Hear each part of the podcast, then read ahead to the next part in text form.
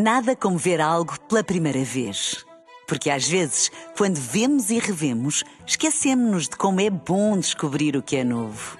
Agora imagine que viu o mundo sempre como se fosse a primeira vez. Zais. Veja como se fosse a primeira vez. Luís Montenegro é advogado, foi deputado durante 16 anos, de 2002 a 2019, e liderou a bancada parlamentar do PSD durante seis anos, de 2011 a 2017. Em 2020, candidatou-se à liderança do PSD e forçou Rui Rio a uma segunda volta inédita nas diretas no partido, perde a eleição por pouco menos de 2 mil votos. Agora é de novo candidato à liderança liderança do Partido Social Democrata. Boa tarde, Luís Montenegro. Obrigada por ter aceitado o convite da Renascença e do Jornal Público para esta entrevista. Eu sou Manuela Pires, jornalista da Rádio Renascença. Comigo está a Sofia Rodrigues, jornalista do Público.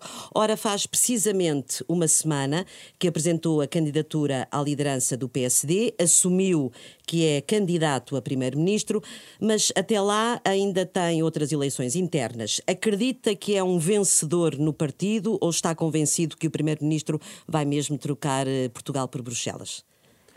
Muito boa tarde, mais uma vez, e muito obrigado também pelo convite que me endereçaram. Acredito naturalmente que eh, há todas as condições para vencer estas eleições internas, assumir as funções de liderança do PSD e, a partir daí, construir um trabalho político que cumpra a dupla missão que o povo eh, nos eh, mandatou eh, nas últimas eleições. Por um lado, eh, fazer um trabalho de oposição firme, eh, consistente, responsável também, mas eh, muito vigilante e escrutinador da atividade do governo, e, por outro lado, construir alternativa política com base na qual nos apresentaremos às próximas eleições legislativas. Este não é um projeto de gestão apenas interno do PSD. Com certeza que nós queremos reformular vários daqueles que são os enquadramentos de funcionamento do Partido Social Democrata, mas nós queremos assumir a liderança do PSD não é para a gestão é um interna. para quatro anos. É para nos apresentarmos aos portugueses, ao país, com um projeto novo, ambicioso, enérgico, eh, consciente dos grandes desafios que eh, Portugal eh, enfrentará nos próximos anos e, e sobretudo, muito alavancada na capacidade de mudança, de transformação, de reforma das estruturas do país, com vista a poder eh, construir um Portugal com mais qualidade de vida, com mais oportunidades, com mais justiça social, com mais esperança para todos aqueles uhum, que aqui uhum. vivem e trabalham. Uma das ideias que deixou na semana passada é que o partido tem de voltar a ser a casa-mãe de todas as tendências não socialistas. Acha que a liderança de Rui Rio uh, afastou esse eleitorado e levou para o Chega e para a Iniciativa Liberal? Não é uma questão de opinião, é uma questão objetiva.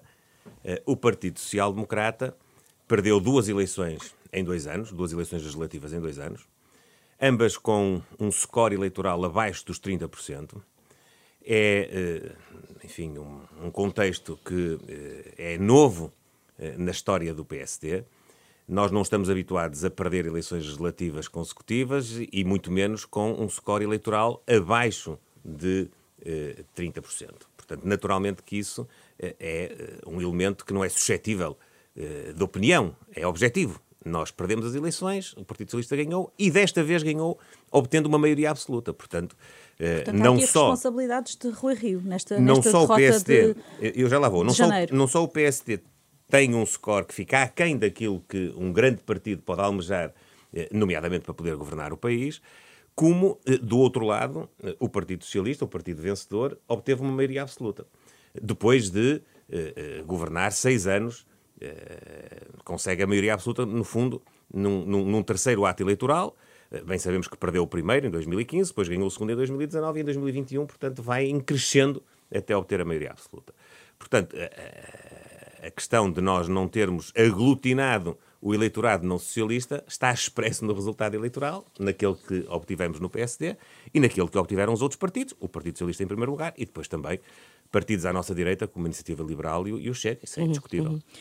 A, a, liderança de, de, Rui Rio posicionou o PSD ao centro.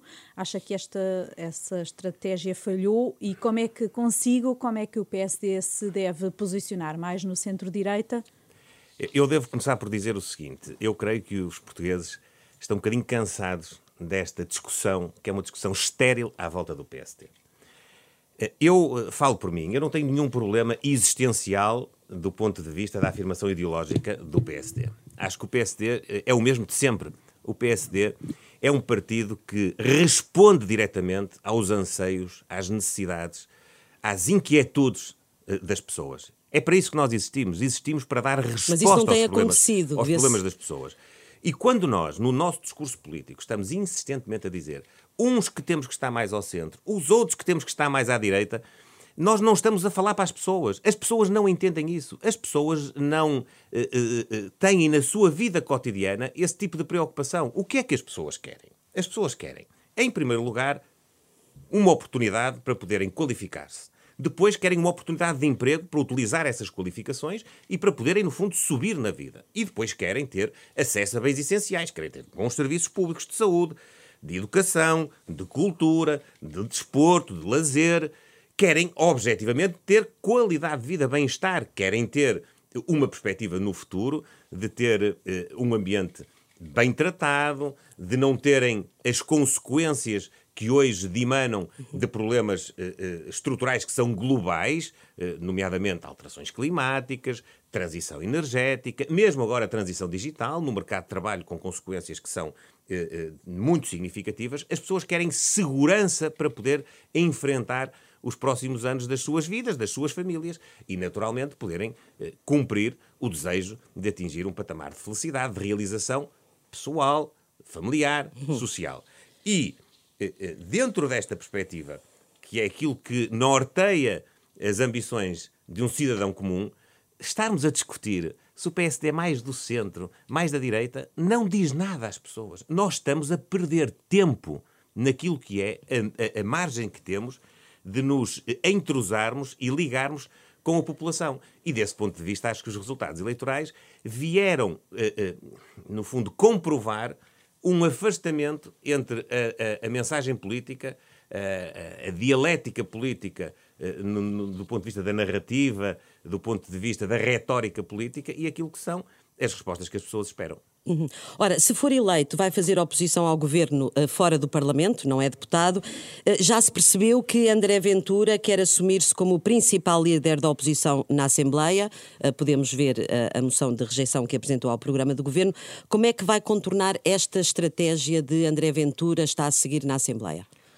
Olha, mal de mim se estivesse agora concentrado e preocupado no André Ventura e no Chega, naquilo que é a minha ambição de dotar o PSD de todos os instrumentos para poder reforçar a sua ligação com, com a sociedade portuguesa, com eh, as famílias e as empresas portuguesas.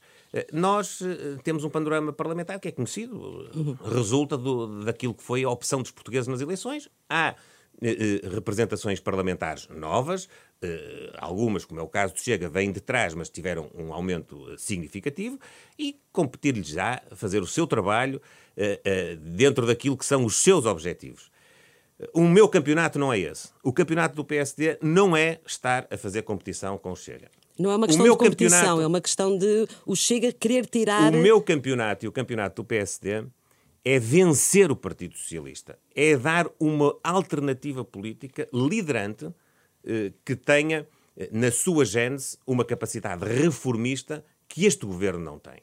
Nós temos um governo que é uma autêntica pasmaceira. É um governo que não ata nem desata. É um governo que mantém tudo na mesma. É um governo que não mudou nenhuma das estruturas do país. Nós não temos um sistema de saúde hoje mais eficiente eh, para as pessoas, com capacidade de resposta mais rápida. Pelo contrário, temos cada vez mais listas de espera nas consultas, nas cirurgias.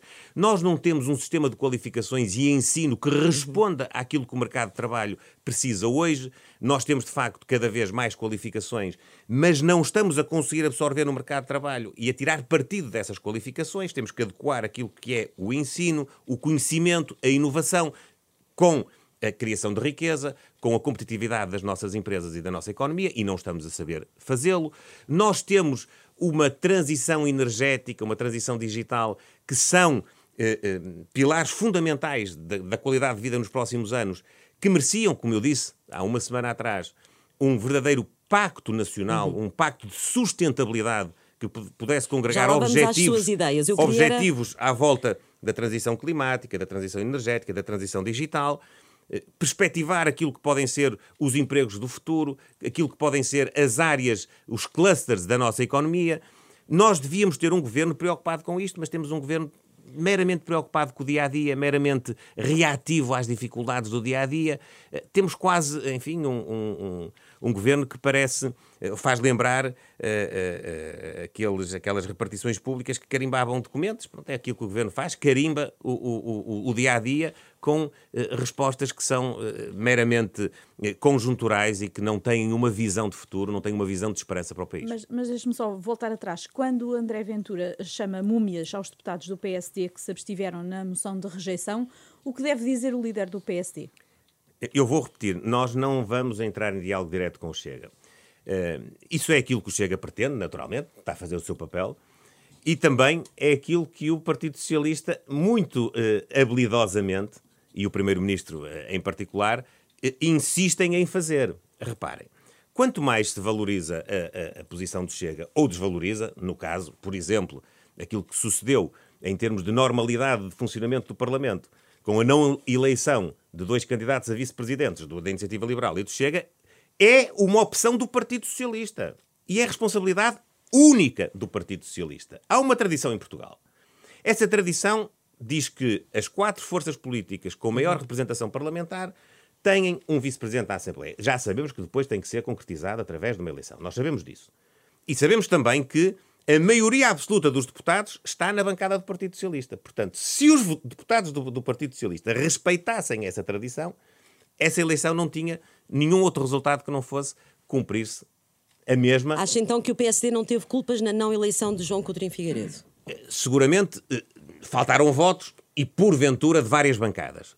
Mas vamos apurar as responsabilidades como elas são há uma bancada que por si só detém um poder que mais nenhuma outra detém. É do Partido Socialista. E porquê é que o PS fez isso? Quer o, o, Partido Socialista, o, o Partido Socialista está, não é de agora, é, já, já tem algum tempo, mas o Primeiro-Ministro, mesmo o Presidente da Assembleia da República, o atual e o anterior, gostam de criar casos com o Chega, porque a forma, eh, eh, digamos, habilidosa como o fazem, transforma o Chega, como aliás tem aqui um bocadinho a ver com as perguntas que me estão a colocar, num ator político-parlamentar central. É isso que o Partido Socialista quer, é valorizar o Chega. E valoriza o Chega entrando em conflito com ele. É uma habilidade. A gente percebe isto, temos é que denunciar. Para apagar o, o PSD? O povo, o povo lá fora não está a dormir e naturalmente vê estas coisas. Vê que uh, há uma habilidade política clara em querer transformar um não assunto num assunto e, portanto, nós não vamos embarcar nisso. Eu, por mim, não vou embarcar nisso. Uh, creio que uh, o assunto, quando assumir funções, se os militantes do PSD assim entenderem, vai ser muito bem apreendido pelas pessoas, porque nós não vamos entrar nesse tipo de jogo. Mas uh, vamos voltar a falar uh, na Assembleia. Foi líder parlamentar durante seis anos, já disse que atribui importância ao trabalho do partido no Parlamento, garantiu também na semana passada que haverá uma total coordenação entre a direção do partido e a direção da bancada. O seu líder parlamentar terá de ter uh, a sua inteira confiança? Não, o líder parlamentar, por definição, tem que ter a confiança dos deputados. Isso é óbvio é isso que dimana das regras de funcionamento do PSD. Agora, eh, não vamos escamotear a questão. O partido tem órgãos eh, nacionais e o grupo parlamentar é um órgão nacional do PSD. Nós temos, uma comissão política e vamos ter uma comissão política nova. Temos um líder do partido, vamos ter um líder eh, do partido novo. Temos um, um, um naipe de conselheiros nacionais e vamos ter um naipe de conselheiros nacionais eleitos em Congresso.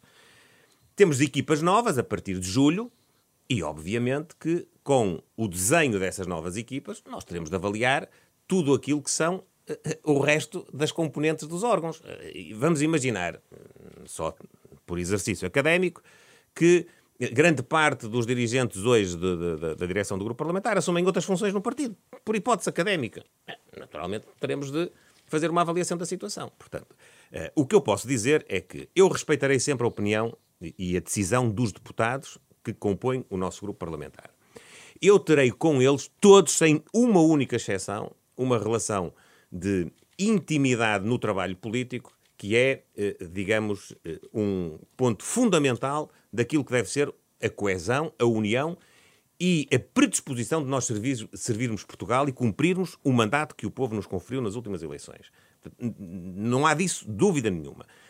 Conceder-me-ão, enfim, pelo menos, uh, quanto mais não seja pelas razões que invocou de exercício parlamentar de 16 anos e de liderança parlamentar de 6 anos, que uh, saberei, uh, dentro desta dinâmica, construir com, com o nosso grupo parlamentar e com os deputados a melhor forma de concretizarmos este relacionamento. Diz que o líder parlamentar tem que ter a confiança dos deputados. Ora, Paulo Mota Pinto foi eleito com 92% eh, dos votos eh, a semana passada. Eh, será o seu líder parlamentar?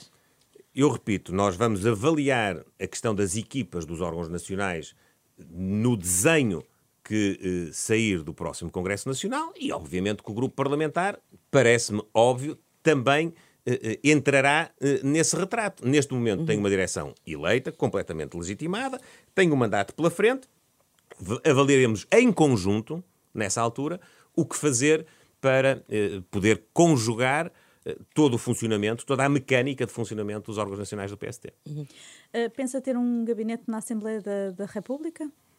Terei um gabinete na Assembleia da República, é verdade. Eu, uma das uh, formas de interagir com o grupo parlamentar é estar lá. Eu não só. Uh... E, e, espera que haja alguma hostilidade por parte do grupo parlamentar? Que foi Nenhuma. Todo escolhido por. Não é, não, não é espero, tenho a certeza que não vai haver hostilidade. Tenho a certeza absoluta que não vai haver hostilidade. Quer isto dizer que vamos. Uh, viver no, no, grupo parlamentar das maravilhas, por assim dizer, ah, com certeza que nós temos sempre tensões no dia a dia.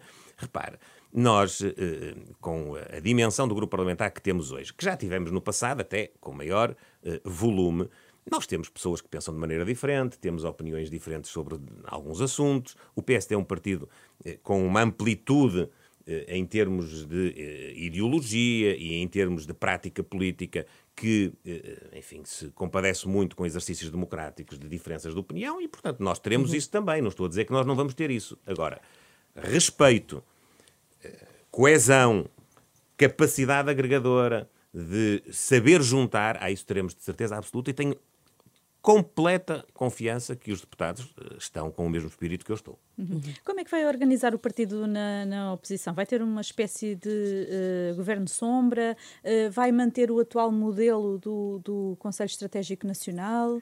Eu vou manter o Conselho Estratégico Nacional com alguns acertos em termos de funcionamento, mas é uma daquelas ideias, que foi desenvolvida por parte da, da, liderança que vai agora cessar funções, que, na minha opinião, teve aspectos muito positivos. Teve um aspecto, desde logo, muito relevante para nós, que foi ter equipas setoriais a interagir um pouco por todo o país, o que nos permite ter hoje uma uh, visão uh, não só transversal do ponto de vista do território, mas também do ponto de vista das áreas de atuação. Isso é positivo. Nós temos hoje porta-vozes, interlocutores em todas as áreas, e isso é um património que eu tenho intenção de aproveitar e de potenciar. A forma como funcionou uh, tem algumas fraquezas e algumas debilidades que foram registadas e que me foram já comunicadas por muitos daqueles que participaram no Incluindo pelo Presidente do Conselho Estratégico, Joaquim não, não, Miranda Sarmento, partic... que está na sua equipa. não quero particularizar, Uh, direi apenas que tentaremos melhorar aquilo que foi identificado como estando a funcionar menos bem e tentaremos dar-lhe ainda mais uh, robustez do ponto de vista da criação de pensamento político, de desenvolvimento de jornadas de interação com os militantes e com a sociedade e, naturalmente, também que o resultado final possa ser encontrarmos e atrairmos mais pessoas para o nosso projeto. Nós estamos a pensar eh, no Conselho Estratégico, não só no Conselho Estratégico, mas também no Conselho Estratégico, como uma fonte para podermos eh, juntar pessoas que são qualificadas e que já fazem parte do, dos quadros do partido e muitas outras que são da sociedade e que estão disponíveis para nos ajudar. Uhum. E há muitas. Eu tenho tido nas últimas semanas, de resto, eh, muitas manifestações de disponibilidade de pessoas muito interessantes, com eh, muitas competências, com muitas qualificações em várias áreas e com uma disponibilidade e com uma disponibilidade de poder participar. E o Conselho Estratégico Nacional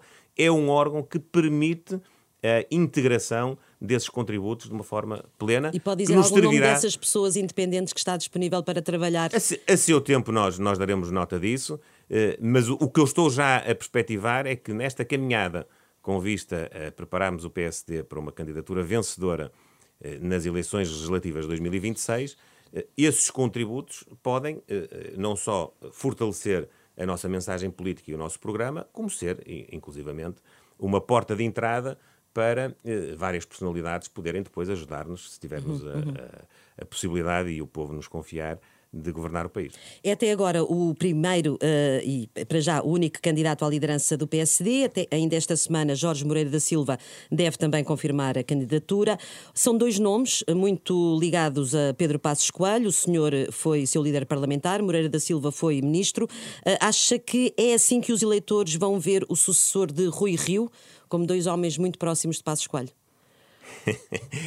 Eh, eu acho que é assim que o Partido Socialista vai querer eh, falar de, de, destas duas personalidades que disputam esta eleição e interna. de certa forma à austeridade isso, que, que marcou isso, esse governo? Isso é, por assim dizer, a conversa do Partido Socialista, não é a nossa. Eh, nós somos amigos, somos pessoas da mesma geração. O Jorge Moreira da Silva é, creio, um ano mais velho do que eu, mas naturalmente que estamos ambos a pensar no futuro, com aquilo que foi o nosso trajeto de cada um e que é conhecido.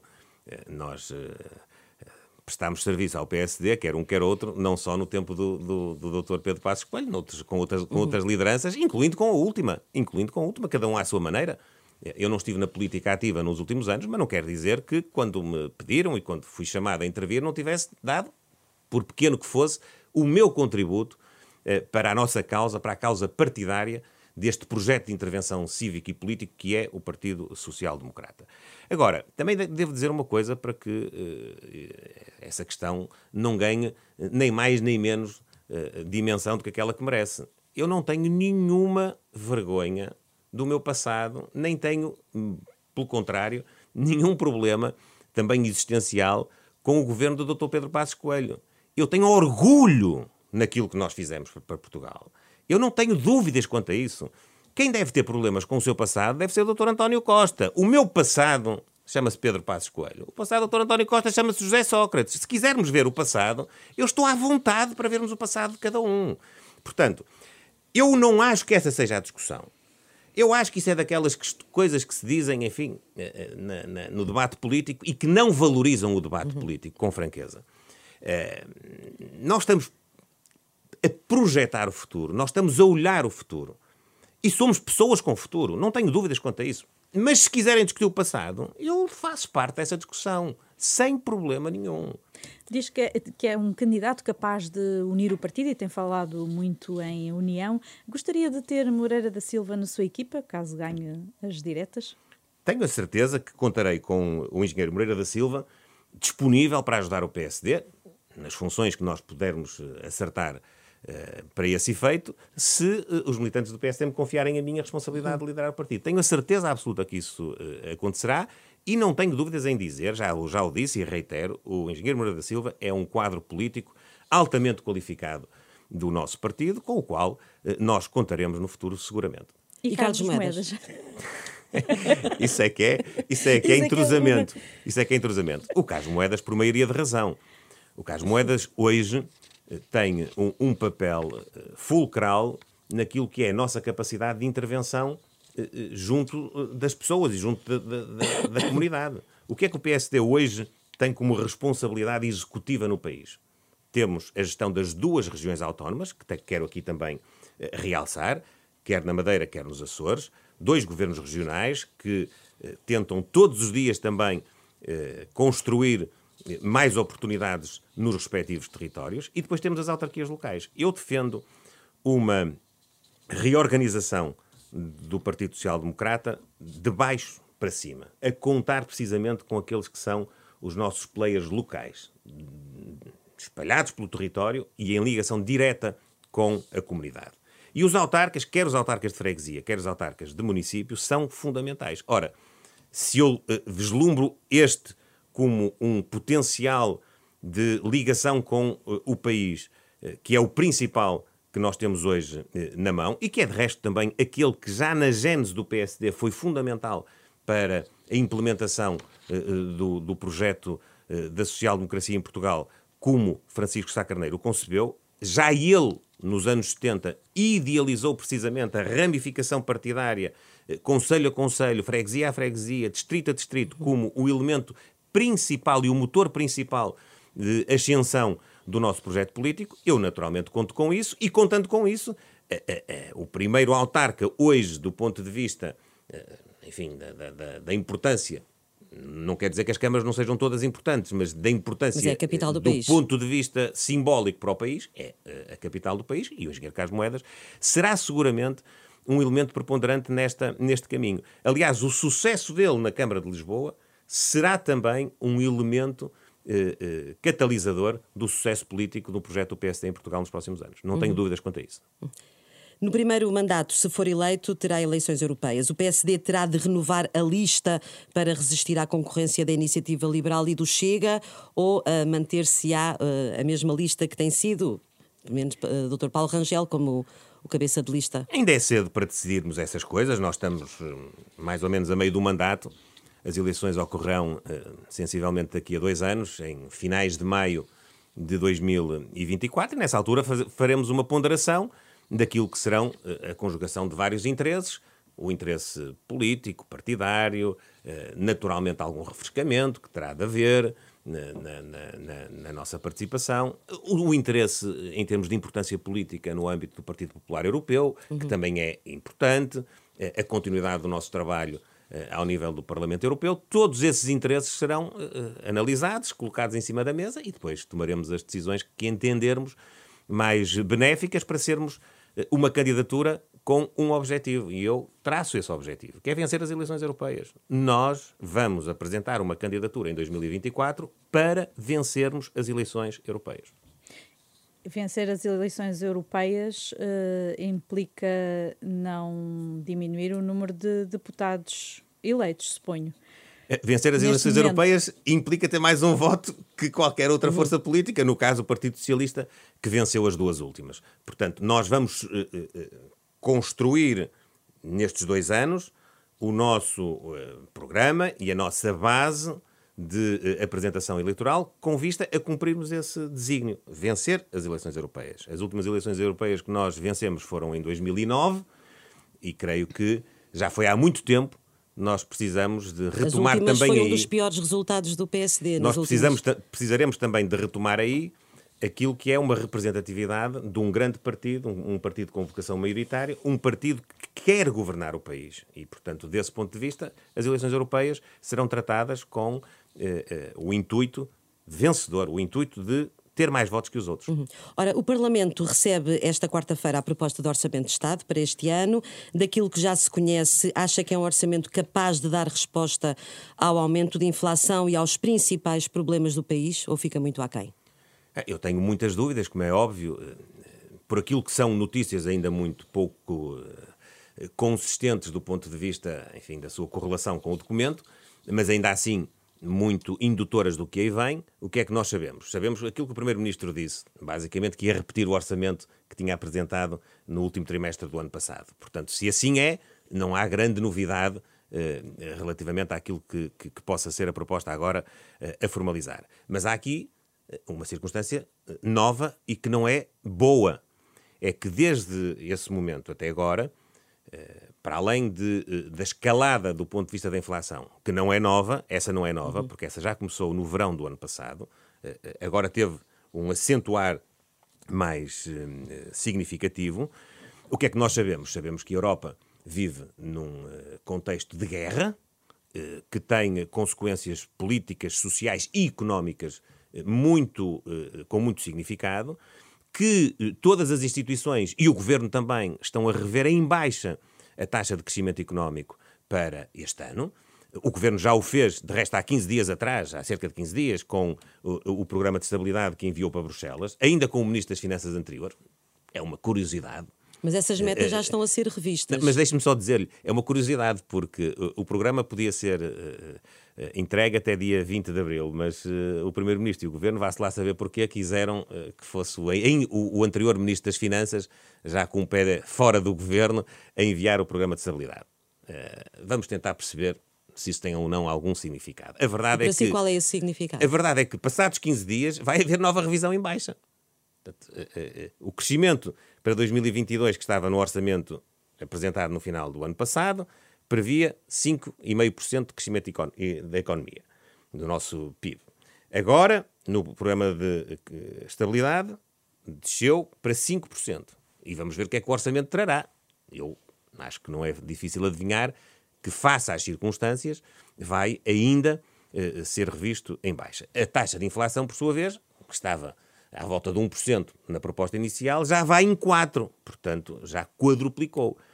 Ora, isto tem impacto. Isto tem impacto e vamos ver de que forma é que o governo vai arrumar a gestão financeira eh, subjacente ao orçamento, por forma a cumprirmos as metas do déficit, da dívida e, a, e em, em, podermos ter uh, os, a administração pública com os recursos que são necessários a cumprimento de várias uh, tarefas, não só tarefas de uh, prestação do serviço propriamente dito, mas mesmo tarefas em termos de investimento. Que, que tipo de disponibilidade vamos ter para investir nos próximos anos, e eh, em 2022 em particular, mormente para aproveitarmos os fundos que estão disponíveis, quer em sede PRR, quer em sede do Portugal 2030. É. Portanto, vamos agora eh, tentar conhecer como é que o Governo se vai, eh, vai desembrulhar todas estas temáticas, todas estas dificuldades, sendo certo que parece haver uma grande confusão no Governo e, e, e muito pouco, enfim, muito pouco discernimento com vista a, a ter eh, uma visão nova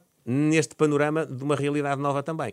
A única coisa nova que uh, apareceu foi, eu diria, a inenarrável proposta ou, ou, ou pré-proposta, como lhe quiserem chamar, do Ministro da Economia, com a criação de mais um imposto. Portanto, qual é a resposta às dificuldades que o Partido Socialista vai trazer? Mais impostos. A resposta de sempre. Mais impostos. Eu, eu, aliás, disse a semana passada: socialismo tem sido em Portugal. O líder do PSD concordou. Mas eu discordo. Lucros... Eu discordo. Eu discordo porque eh, acho que é um sinal absolutamente eh, eh, contrário e negativo. Para já, a própria, a própria proposta em si mesma não está explicada. Ninguém sabe o que é um eh, incremento potencial com base na, na, na crise do ponto de vista uhum. do rendimento das empresas, porque obviamente há, há, flutuações de mercado, isso tem a ver também e, e, tem impacto também nos resultados das empresas, mas onde é que começa uma coisa e acaba outra, o que é que se deve tributar e não deve tributar, Bem, só isso já era uma confusão para estarmos aqui meses até uh, podermos ter uma, uma visão uh, de eficiência fiscal, que é aquilo que se pretende. Quer dizer, o que, é, o que é que o sistema fiscal deve fazer? O sistema fiscal deve gerar os recursos para eh, a despesa que o Estado tem eh, de ter e, naturalmente, também ser um ponto de atratividade para o investimento e de incremento do crescimento económico. Ora, qual é o sinal que nós vamos dar à economia se, na primeira dificuldade, face àquilo que era um orçamento que estava preparado há meio dúzia de meses atrás, à primeira dificuldade, como é que se resolve? Mais impostos. Uhum. O doutor António Costa, atenção, não é a primeira vez que faz isto. Porque, embora ele tenha dito, sempre, muitas vezes, que virou a página da austeridade, o doutor António Costa, de facto, virou a página. Havia uma página, ele virou para outra, mas dentro da austeridade. Uhum. Concorda ele, então quando com entrou... Paulo Mota Pinto diz que há aqui uma austeridade encapotada neste Não, não é encapotada, é direta. É, a austeridade do Dr. António Costa não é encapotada, nunca foi encapotada. Ela eh, consubstanciou-se em quê? Olha, eu já uma vez chamei o IAC, o Imposto António Costa, ao aumento que em 2016 o Dr. António Costa fez do imposto sobre os combustíveis. Foi um aumento direto. Uhum. Não só o Dr. António Costa está e o Governo a, a colecionar eh, mais receita fiscal à conta do aumento dos combustíveis e dos impactos eh, eh, que, que estão subjacentes à, à, à, formação do preço dos combustíveis, nomeadamente a aplicação de IVA sobre o próprio ISP e sobre todo o produto petrolífero, como em 2016 o Dr. António Costa aumentou esse imposto diretamente, de uma forma, aliás, transparente uhum. desse ponto de vista, porque ele disse ao que vinha. Ele, eh, eh, perante o preço, o, o, o, o custo do imposto subiu. E subiu de forma rígida. Não foi sequer de forma flexível, consoante as flutuações de mercado. Ele prometeu isso, mas depois não fez. Mas nós não nos esquecemos das cativações no investimento público que se mantiveram durante este, todo este período. Nós estamos há seis anos com taxas de investimento público e de crescimento do investimento público que são as piores do nosso uh, uh, período democrático. Se nós formos ver períodos de seis anos de governação, estes últimos seis anos são os piores. Portanto, a, a, austeridade, doutor António Costa, a página que ele virou, ele virou uh, aquele período da Troika, de uma austeridade que ele, ele tinha deixado em documento escrito, assinado e com o cunho de responsabilização do Estado português, ele e o, e o, e o seu companheiro de route, José Sócrates, deixaram isso assinado. Austeridade 1 do Partido Socialista. Depois de cumprido o programa eh, eh, de ajuda externa e termos saído da ajuda externa, eh, houve uma mudança de governo em 2015, fruto das circunstâncias que todos sabemos, e houve nova austeridade. Investimento público congelado e mais impostos. A maior carga fiscal de sempre é do governo do Dr. António Costa. Portanto, eh, ele é, efetivamente, um defensor da austeridade, embora a, a, a, retórica política dele diga ao contrário. Mas perante estas dificuldades e perante esta nova conjuntura internacional, qual é que deveria ser a prioridade do orçamento? A prioridade deve ser apostar na capacidade de investimento das empresas. As, as empresas portuguesas estão asfixiadas em impostos e também em muita burocracia, nomeadamente no que eh, se compagina com o acesso a fundos comunitários. E nós devíamos ter um plano que era um plano, eh, eh, eu diria quase natural, mas que neste caso devia hipoteticamente ser de emergência para possibilitar e facilitar os investimentos no tecido empresarial. E, e, isso, naturalmente, não se compagina com mais impostos. Isso compagina-se, pelo contrário, com diminuições de impostos. Pelo contrário, como agora o, o, Governo veio reconhecer, por exemplo, com a baixa que anunciou eh, em sede precisamente do ISP, mas isso já devia ter sido feito logo no início do ano. Até porque a escalada de preços nos combustíveis é prévia à guerra. E, portanto, o governo já tinha esta informação e tinha a obrigação de ter agido a tempo e a horas, mas não o fez porque precisamente não quis abdicar da receita que, entretanto. Porque o termo de referência agora é aquilo que estamos a viver nestas semanas, quando o termo de referência devia ter sido o verão do ano passado. Uhum. Para além da reforma fiscal uh, que defende, defendeu também um plano nacional de recrutamento e acolhimento de imigrantes e ainda um pacto nacional, que já falou aqui, da transição digital e alterações climáticas. Que outras reformas é que devem ser prioridade para o PSD? Rui Rio tinha a reforma da Justiça, a revisão constitucional. Para si, quais são as reformas que o PSD... Uhum. Permita-me só uh, aproveitar a sua questão para enfatizar, porque é também uma resposta à crise à crise que nós eh, vivemos hoje, eh, a questão do Plano Nacional de Imigração. Eu tenho insistido muito nesta tecla. Eu sei que não é propriamente uma matéria muito atrativa do ponto de vista comunicacional, mas eu acho que é estratégica para Portugal. É estratégica porque ela acentua-se mais em momentos de debilidade económica ou financeira, mas nós temos um problema demográfico que se vai projetar nas próximas décadas. Isto não é uma questão uhum. de 5 anos ou de 10 anos, isto é uma questão de 40, 50 anos. Nós não temos nas nossas projeções de evolução demográfica uma capacidade de trabalho a médio e a longo prazo, já não temos a curto, mas a médio e a longo prazo, que perspectivem eh, uma economia competitiva e que perspectivem também sustentabilidade nas finanças públicas e na segurança social.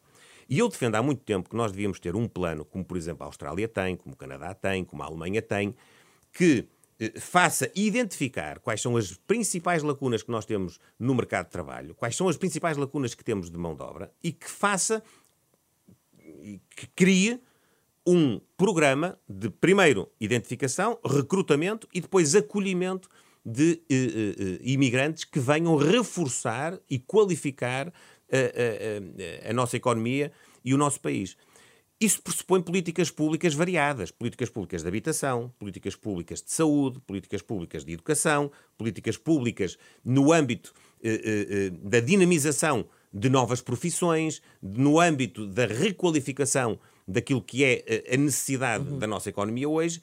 Nós precisamos de uma visão transversal que faça com que pessoas lá fora que têm qualificação, que têm vontade de crescer, vontade de subir na vida, para usar uma expressão eh, que diz muito eh, àquilo que é o nosso projeto político, pessoas que têm essa vontade, que têm essa uh, vocação e que não têm uma oportunidade nos seus, nos seus países, possam olhar para nós e possam reforçar aquilo que é a nossa capacidade coletiva. E isso é também uma resposta às dificuldades que nós uhum. temos hoje. O nosso tempo está quase a chegar ao fim. Tínhamos ainda aqui duas questões sobre o referendo à regionalização. Já falou da importância uh, das autarquias. Uh, o Primeiro-Ministro promete esse referendo para 2026. Como é que o PSD se deve posicionar? Olha, em primeiro lugar, uh, eu sou favorável a que, a haver referendo da regionalização, se mantenham as regras que hoje a Constituição determina a este propósito. Isto é, que haja um, refer referendo eh, sobre a regionalização e sobre a implementação em concreto das regiões administrativas. Uhum. Não, não vejo nenhuma razão, bem pelo contrário, para que se mudem aqueles que são os pressupostos constitucionais da realização desse referendo e digo isto de uma forma muito clara. Como também digo que o tema hoje é uh, uh, extemporâneo, sinceramente. Nós estamos no meio de um processo de descentralização. E das duas Como uma. é que avalia esse processo? Das duas uma. Ou nós andamos a brincar com este processo, e parece que andamos, porque eh, ninguém está satisfeito, o governo não está satisfeito, as autarquias não são satisfeitas. Eh, agora, eh, por esta altura, vejo uma notícia, por exemplo, o Presidente da Câmara Municipal do Porto a querer sair da Associação Nacional de Municípios porque acha que a Associação Nacional de Municípios não está a conseguir dialogar com o governo de uma forma exigente no, no âmbito do processo de centralização. Há razões de queixa de vários autarcas, incluindo do Partido Socialista, que entendem que entre a recepção das competências e daquilo que são eh, atribuições que são acometidas às eh, autarquias e às associações intermunicipais e o respectivo envelope financeiro. Há uma disparidade tal que isto parece um negócio do governo a, a, a empurrar problemas e a empurrar eh, questões financeiras de subfinanciamento dos serviços públicos para as autarquias locais. E, portanto, parece que andamos a brincar com coisas sérias. O processo de centralização é um processo que faz sentido. É um processo que eh, deve implicar, eh, obviamente, uma adesão daqueles que são os destinatários das competências. Não me pode passar pela cabeça que as câmaras municipais ou as associações intermunicipais vão receber agora competências que não querem exercer. Isso é uma, isso é uma negação em si mesma. Portanto, nós temos de ter um eh, plano que se reflita em mais qualidade de vida para as pessoas, porque o destinatário são sempre as pessoas, mas que os seus executores possam naturalmente partilhar a minha avaliação do que aconteceu até o momento é negativa. É negativa. Não é a, descentralização que é negativa. O que é negativo é a forma como, como o Partido Socialista feita. e o Governo uhum. estão a querer impô-la. E desse ponto de vista, não augura muito de bom. Uh, uh, nós teremos depois de ter ocasião para poder fazer uma avaliação final quando o processo chegar ao fim. O processo também está a ser, uh, enfim, uh, adiado permanentemente e é muito lento. E, uh, isto dá, dá, uma ideia de que, de facto, nós em Portugal ainda estamos muito isto foi presos. Então só uma ideia para a campanha eleitoral, Ainda acha? temos muitas amarras. Não, eu acho que o Partido Socialista e o, e o Dr. António Costa quiseram empurrar, como costuma dizer, com a barriga para a frente. Como sabem que há muita gente em Portugal a defender a regionalização, como sabem que há dentro do, do seu próprio partido muitas vozes que têm reclamado essa alteração como uh, um pilar de uma capacidade de desenvolvimento económico e social mais significativa, ele então quis tranquilizar dizendo, sim senhor, isto faz por referendo e o referendo será lá mais à frente quando se fizer esta avaliação. Eu até concordo que nós temos de fazer uma avaliação do processo de descentralização, mas é quando houver descentralização. É que o problema é que uhum. os prazos do Dr. António Costa e os timings do Dr. António Costa não vão ser cumpridos. Eu arrisco dizer, não vão ser cumpridos, porque, aliás, ele já falava em 2024, agora está-me a perguntar 2026, e vamos chegar ao fim da legislatura sem nada. Porquê? Porque, efetivamente, é uma contradição fazer esse referendo e não fazer uma avaliação do processo de descentralização, porque a regionalização é, em si mesma, uma descentralização. Uhum, uhum. A regionalização é uma descentralização de competências, através da criação de um patamar hum, político intermédio. Mas só faz, só faz sentido criá-lo se nós nos convencermos que isso vai favorecer as políticas públicas. Ora, se as políticas públicas estão em transição do ponto de vista das suas atribuições, do poder central para, o poder local, eh, convém saber eh, o que é que estamos a falar quando, quando criarmos, se hipoteticamente criarmos regiões administrativas. Eu lanço uma pergunta que eu acho que é uma pergunta que os políticos devem eh, aflorar, nomeadamente aqueles sem responsabilidades governativas. Eu nunca ouvi o Dr. António Costa dizer o que é que pretende referendar. O que é que ele vai fazer? Vai buscar competências à administração local e vai dizer eu vou tirar da administração local intermunicipal e vou colocar numa região administrativa? É isso que ele quer? Eu não sei. Ou vai a Administração Central tirar ainda outras competências que não foram descentralizadas e vai pô-las nas regiões administrativas? O Dr. António Costa não tem uma visão sobre isto. O Dr. António Costa faz aquilo que faz sempre. Perante um problema, gera o problema. E aqui a gestão é adiar. Não é só aqui, é em quase tudo. Ele é um uh, especialista no adiamento. O doutor António Costa é doutorado em adiar a resolução de problemas. Uhum, uhum. Ora, não temos tempo para mais, ficamos por aqui. Muito obrigada, doutor Luís Obrigado. Montenegro. Obrigada.